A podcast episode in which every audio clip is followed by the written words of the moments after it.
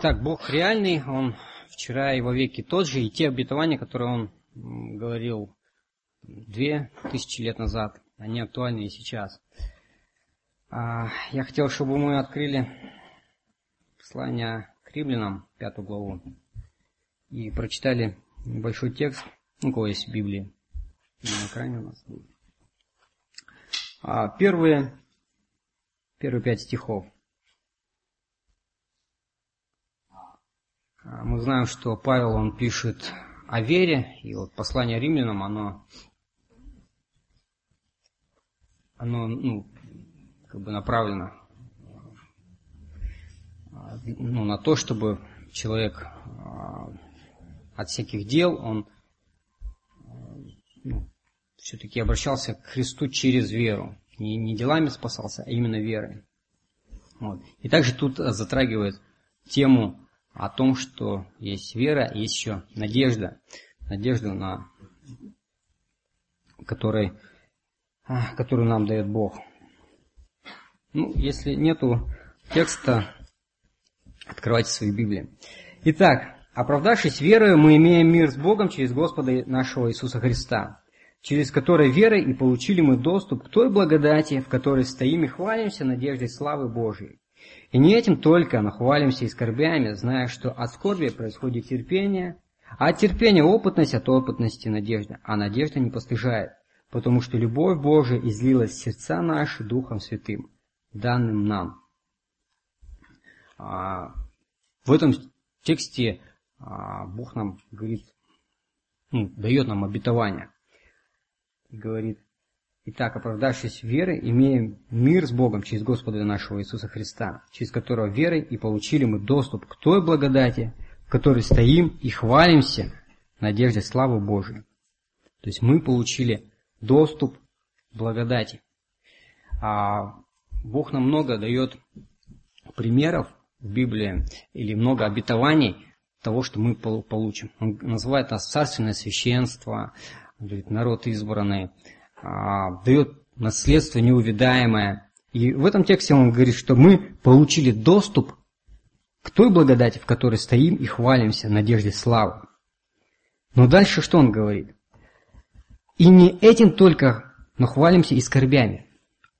Да, у нас есть большое наследство неувидаемое. Но Павел продолжает, говорит, у нас также есть и скорби. Скорбями тоже надо хвалиться. А, они есть в нашей жизни. Ну, никуда от этого не деться. А они есть и в жизни неверующих, наверное, людей. Вообще всех, всех окружают какие-то скорби. Но нормальная реакция христианина на скорбь – это терпение. Он говорит, от скорби происходит терпение.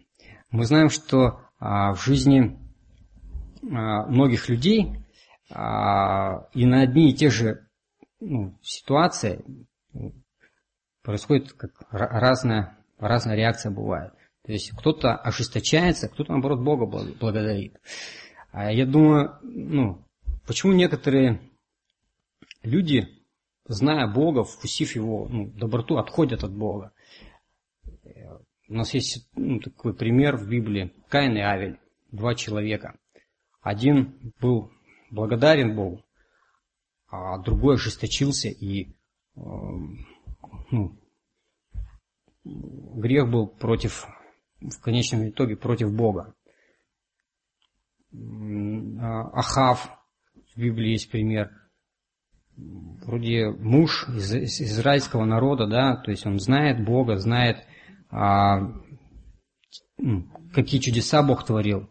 Он ожесточается, он убивает пророков, он отбирает виноградники у людей, он гонится за, за пророком Илии. А, Ирод убивает трех тысяч людей, детей. Иуда Искариот, да, с Иисусом ходил. Вроде все знает, те же самые ну, ситуации, с теми же самыми находятся учениками. Просто одни ученики служат Богу, а другой предает. И, знаете, вот мультик смотрели, почтальон Печкин, он там говорит, почему я такой вредный был, потому что у меня вот велосипеда не было. И у нас сейчас вот психология вот современная, она оправдывает человеческий грех. человек стал там серийным убийцем, потому что у него там детство было вот такое вот, а, ну, сложное. Да, и, ну, оправдывают, оправдывают грех, то есть.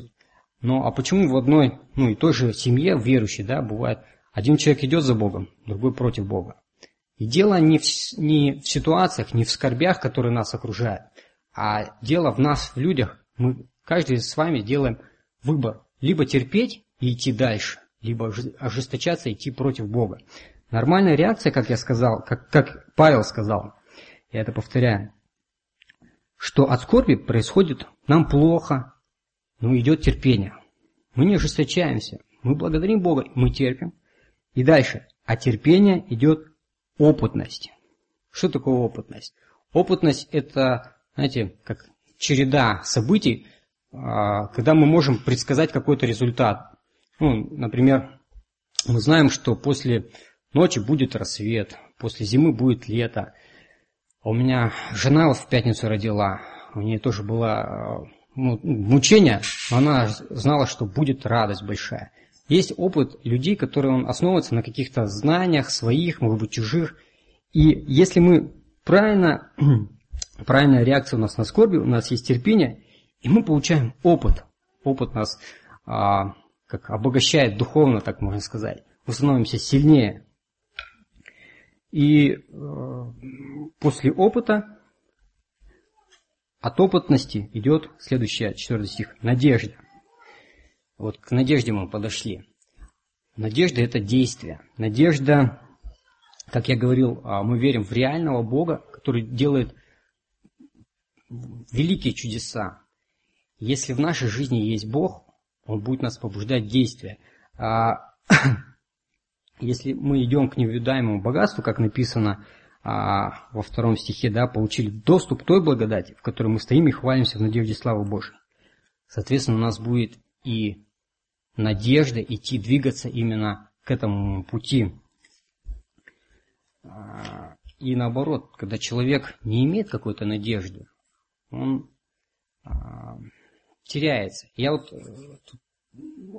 наверное, осень у нас такое дождливое состояние, так, ну, грустинка такая, можно сказать. Ну и какие-то, может быть, там трудности в жизни у нас. У меня э, где-то на работе что-то не клеится, что-то за что-то переживаю. И так вот, думаю, вот если взять среднестатистического э, россиянина с его проблемами – Какие у нас проблемы? Кризис, там, дорожает бензин, а, продукты, вещи дорожают. Если вот так вот, вот, вот реально посмотреть, у нас жизнь как будто не, не лучше становится, а хуже. И так грустно становится. Еще смотришь, погода еще, дождь этот не кончится. Может, он и не кончится завтра, и послезавтра, может, это на всю жизнь. И так, знаете, какая-то вот гнет какой-то, груз такой давит. А, хотя вроде понимаешь, что ну, все равно все закончится, это, это временно. Я понял, что без надежды это, это просто это просто печаль. Без надежды, ну, охота просто куда-нибудь спрятаться, чтобы тебя никто не видел, там, в гроб лечь и все, все, отстаньте от меня все. Но Бог дает нам вот эту надежду. А надежда двигает. Мы знаем, что все равно завтра будет рассвет, завтра, может быть, этот дождь закончится рано или поздно, все равно он прекратится. И мы планируем дела какие-то, мы а, делаем, нас а, что-то а, ну, заставляет двигаться, что-то заставляет просыпаться. И что интересно, надежда – это проявление веры. Первый, второй стих да, написано. «Итак, оправдавшись верой, мы имеем мир с Богом через Господа нашего Иисуса Христа, через которого верой и получили мы доступ к той благодати, в которой стоим и хвалимся надеждой славы Божьей.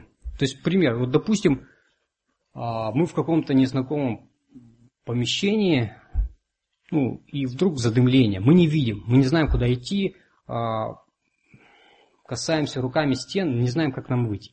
И вдруг слышим какой-то голос, нам говорят, иди сюда. Мы не знаем этого человека, мы не знаем его голос, мы не знаем, мы не строили с ним никаких отношений. Ну что мы первое сделали? Мы, мы поверили. Мы поверили, сделали шаг на, на звук этого голоса, пошли. И у нас есть надежда, что он нас выведет. Я недавно смотрел фильм «Землетрясение» в Армении было. Там девушку под стол, а, она под столом спряталась, ее завалила.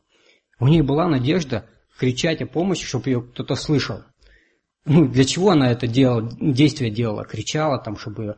Она знала, что ее, возможно, кто-то услышит. Конечно, люди ее услышали. Поэтому надежда, она нас всегда побуждает к какому-то действию.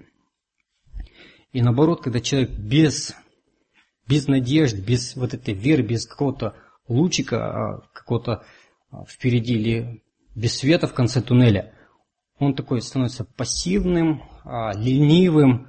И лень на самом деле это такое состояние, это нормальное состояние, реакция, нормальная реакция ну, человеческого организма. То есть если я не вижу, что в конце мои усилия, они как-то восполнятся, ну и смысл, а зачем мне это делать, если я все равно ну, не достигну цели? Или, например, я пытаюсь достичь какой-то цели, но меня постоянно кто-то бьет по рукам, я не могу достигнуть, меня тоже лень. А я вот, ну, например, не люблю картошку копать, потому что я как подумаю это все дело, начиная вот от, от посадки, то надо выбрать себе день, приехать, а, может быть, не, не всегда будет хорошая погода, раскидать эту картошку, потом выбрать, прополоть, потом э, что там, оку, окучить надо, может быть, полить ее, потом выкопать еще в такой дождь, в грязи, потом просушить, в этот погреб спустить, это, как подумаешь, сколько вот всего надо. Ну, посмотришь в магазине, там, она стоит там сколько там, 20-40 рублей там. Можешь, можешь просто купить, да и все. И это вот, ну, реакция моя такая вот на этот процесс. Конечно, это может быть полезно для здоровья. Вот. И у нас бывает вот, вот эта вот лень, лень, которая вот, ну, она часто бывает обоснованная. Но Бог нам дал великую цель. Вот эту награду, которой мы движемся. И тут цена, она не может быть маленькой цена, ценой. Тут великая цена. Бывает часто а, там, дьявол, люди, я не знаю, вот эту цену который нам дал Бог, преуменьшают через какие-то обстоятельства. Ну, говорят, что ну, ты идешь, это, это ведь это так сложно в течение жизни быть верным Богу. Вот поступать вот по Писанию, в каждой жизни искать Бога, а вопрошать Его. Да и вообще, реально это или нереально? Кто знает, что там в конце будет пути. Получишь ты эту награду, не получишь. И у нас, знаете, руки опускаются. И неохота неохота делать. А это реально, это большие усилия, это большая цена, которую мы, можно сказать, кладем на алтарь. И ну, все имеет свою цену. За всем что-то стоит. А вот мы когда, я вот про Каина говорил, да, он принес дары Богу. Ну что он там принес? Там, виноград, яблоки. А это сколько было трудов? Он там окучивал это все, сажал, поливал. И Бог просто не презрел вот это, да? И также у нас, может быть, мы, мы, мы трудимся, стараемся, а вдруг это все, все ну, Бог не примет. Но мы верим в обетование, мы верим в того Бога, который обещал нам. И мы читаем текст снова и снова, через которого верой, да, Он нас позвал, мы откликнулись. И получили мы доступ к той благодати, в которой стоим и хвалимся надеждой славы Божьей. И не этим только хвалимся. Человек, который надеется на Бога, он всегда в действии. Он всегда в активном, а, можно сказать, активная вера, вера с делами. Мы всегда направлены. Это человек оптимист. Он всегда с радостью смотрит в завтрашний день. Он знает, ради чего просыпается каждое утро. Он знает, куда идет. А, он, им что-то движет постоянно. Дух Святой нам очень помогает в нашей вере. Иногда бывает так тяжело просто любить человека или делать свою повседневную работу каждый день. Бывает очень тяжело. Прощать бывает тяжело. Вот перелистну несколько страниц. Восьмая глава, 20, 24 стих. Ибо мы спасены в надежде, надежда же, когда видит, не есть надежда. Ибо если кто видит, то чему ему и надеяться? Но когда надеемся на то, чего не видим, тогда ожидаем в терпении. Мы опять пребываем в терпении. 26 стих. «Также и Дух подкрепляет нас в немощах наших, ибо мы не знаем, о чем молиться, как должно. но сам Дух ходатайствует за нас воздыханием неизреченным. Бывает нам так тяжело набраться этого терпения, но есть Дух Святой, который нам помогает, Он за нас ходатайствует. Молитесь, молитесь Ему, просите, Господь, я просто, я не могу, сколько можно терпеть? Я не вижу вот этого света в конце туннеля, вот эти проблемы. Вот если реально посмотреть на нашу жизнь, вот реально так тяжело становится. Но есть Дух, который ходатайствует за нас. Мне нравится история одна про Иосифа. В Бытие она там на 9 глав расписана, я ее а, не буду читать, я ее перескажу. Ну, может быть, кто-то вот помнит, да, какие там события главные в жизни Иосифа были. Он был э, последним сыном, да, получается, вот, с предпоследним. Там еще Вениамин был, потом родился. А он был любимым сыном у, у Иакова, но нелюбимым у своих братьев. Он там потому что ходил, худую молву доносил до, до своего отца. А отец его все равно любил, последний сын, сидел ему э, цветные одежды. А, и братья его еще больше стали ненавидеть, когда он им рассказал сон, что снопы, ваши снопы поклонятся моему снопу. Звезды и луна солнцем поклонятся мне. Они говорят, неужели мы тебе поклонимся? То кто ты такой? Ну, Яков это запомнил, Иосиф тоже сохранил это в своем сердце. Как-то раз Иаков посылает братьям, он идет к братьям, братья его хотят просто убить. Здесь Иосиф сталкивается с реальностью. Просто он, братья его берут и решаются убить. Хорошо Руим заступился за, за него, говорит, давайте его просто в колодец кинем.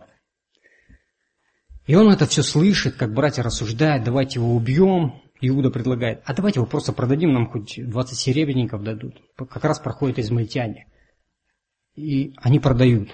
Садят Иосифа, он видит, как караван отходит, он видит, как братья остаются вдалеке, и он понимает, что он одинок. Он вспоминает этот а, свой сон, когда снопы поклонились. Господи, разве, разве я вот, ну, разве об этом ты мне обещал? Разве эти твои обетования? Его вводят а, в Египет, продают в дом Патифара, и у него не было а, какой-то рекомендации, не было какого-то диплома показать, вот поставьте меня сразу управляющим. Нет, его как вот раба привели, вот делай самую простую работу, главное ничего не сломай. У нас на работе часто тоже бывает вот, а, вот студентов пришлют, не дай бог, чтобы что-то сломали, их заставляют ну, чтобы чем-то были заняты. Идите там подметайте, что-нибудь таскайте, протирайте, главное, чтобы чем-то заняты. И также Иосиф, он берет тряпочку, там, протирает там паркет, подметает там у коров, у валов, что там, что какая там работа была, воду таскает.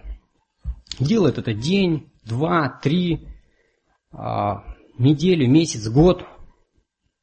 Никто этого не замечает. Сколько количество часов колоссальных ему пришлось сделать для того, чтобы Патифар заметил. Хм, я вот захожу, ни разу не заметил, чтобы у него было грязно. Ни разу вот заходил, не видел, чтобы э, не накормлен скот был или э, какие-то слуги о нем плохо отзывались. Давай-ка я его сделаю каким-то, ну, более, более сложную ему работу да. И так постепенно-постепенно Иосиф становится управляющим над всем домом. Но чтобы ему это запомнить, ему надо было, э, чтобы это место занять, ему надо было много-много работы сделать, которую просто никто не видел. В следующее событие опять он сталкивается с реальностью. Его а, оговорила жена Патифар, его кидает в темницу. Думаю, ну как в темнице-то можно доверие заслужить? Там вроде, ну, там ничего нету, там просто вот решетки. Тем не менее, он через какое-то время становится управляющим а, над всей вот этой вот тюрьмой. Думаю, ну как? Как такое? Ну что там? Что он может делать? Чем там? А, ну, в камере у него чисто. Ну, там, там по-другому быть не может, там больше ничего и нету. значит, он был общительным человеком. Он разговаривал, он, он не зацикливался на своей проблеме. Ой, как мне плохо, как мне тяжело. Я сижу, бедный я Иосиф. А мне Бог обещал, что поклонится ко мне снопы.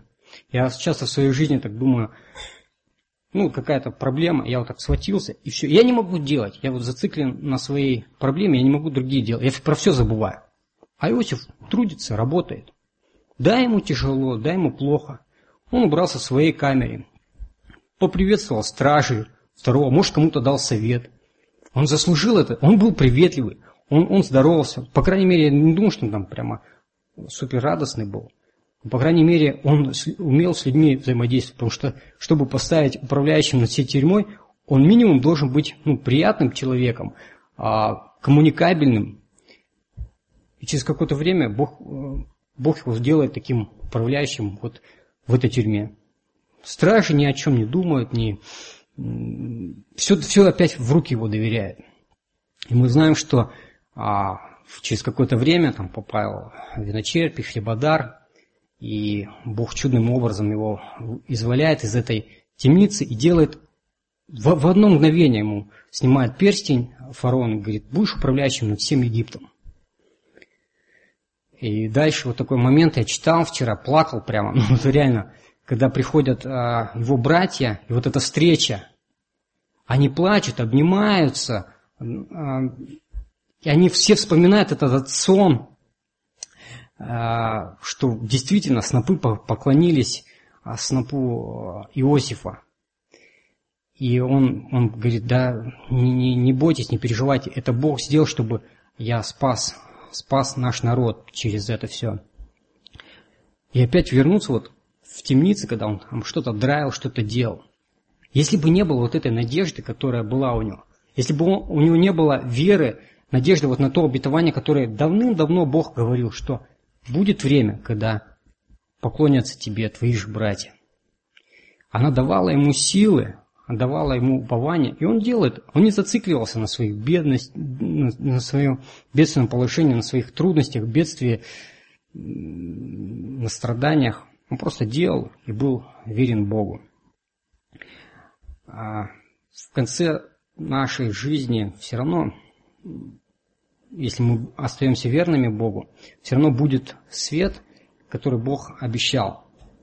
Э, возвращаясь к нашему отрывку, да, мы получаем доступ к той благодати, которую Бог нам. Если мы в терпении дожидаемся ее, и после дождя всегда будет все равно рассвет, а, будет радуга, будет, а, будет новый день, После зимы всегда будет лето. А, поэтому ну, для нас, верующих, всегда остается какая-то надежда. А, восьмая глава, 18 стих, Павел также размышляет на эту тему. «Ибо думаю, что нынешние временные страдания ничего не стоят с той славы, которая откроется в нас». Бог при, приготовил для нас славу. И те люди, которые вот не, не любили нас, обижали, оскорбляли, они э, в свое время, как к Иосифу, придут и поклонятся. Поклонятся перед Богом прежде всего. А, признают Его величие, признают Его, его власть. И а, вот то обетование, которое было дано нам в свое время, вот в этом тексте, оно будет исполнено.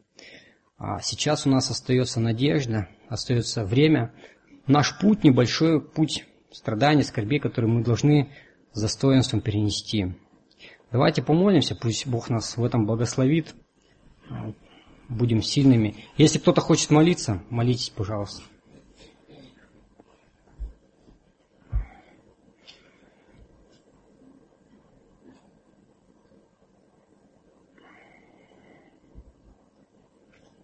Господь, я благодарен Тебе за то, что Ты ты Бог, ты реальный Бог. Ты вчера, сегодня, во веки тот же. Ты творишь великие чудеса Божии, и для Тебя нет ничего невозможного, Господь.